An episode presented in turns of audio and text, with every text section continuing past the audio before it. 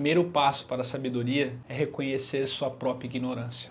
A sabedoria é uma das maiores virtudes do homem. Diferente do que você pode pensar, ser sábio não é ser um gênio de matemática, nem de língua portuguesa ou até mesmo de química. A sabedoria ela não se mede pela quantidade de coisas que você sabe, mas com o que você faz com essas coisas que você sabe.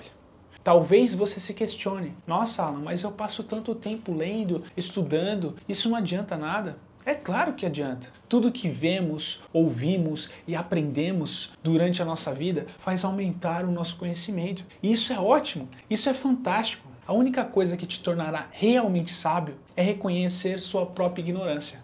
Ser ignorante não é sair xingando, batendo ou gritando em alguém. Não é isso não. O nome disso é falta de educação. A verdadeira ignorância vem do não saber. O ignorante acha que sabe tudo e, por saber de tudo, ele não quer aprender nada. Ele acha que já tem as respostas. Mas o sábio, ele reconhece que há muito a se aprender.